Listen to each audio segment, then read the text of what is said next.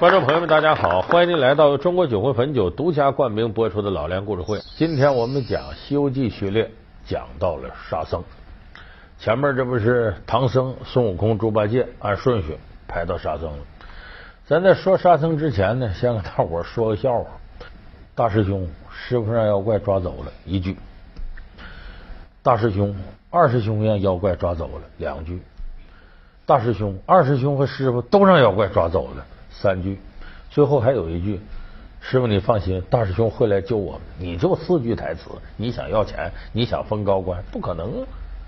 其实这个笑话很多朋友都知道，网络的笑话，它反映了一个什么呢？就是我们对沙僧啊这种传统认识，就是这个人呢是老实巴交啊，还任劳任怨，可是也没啥能耐，就非常平庸的一个。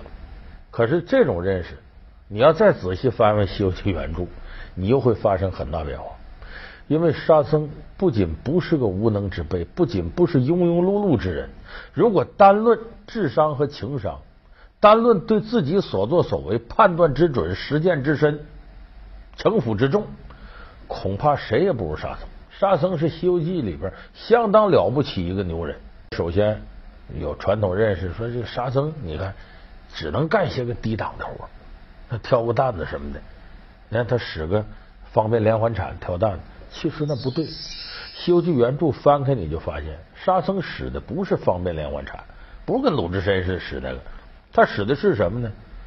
是原来观音菩萨呀、玉皇大帝呀这些赐给他的东西，一个降妖宝杖。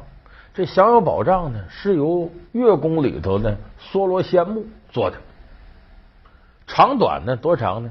咱们到庙里看呢。那个护法韦陀菩萨，韦陀不是这么的，这不担那一个护法那宝杵吗？就这么长，也就他拿到手上，你算就这么长，这能挑担子？挑不了担。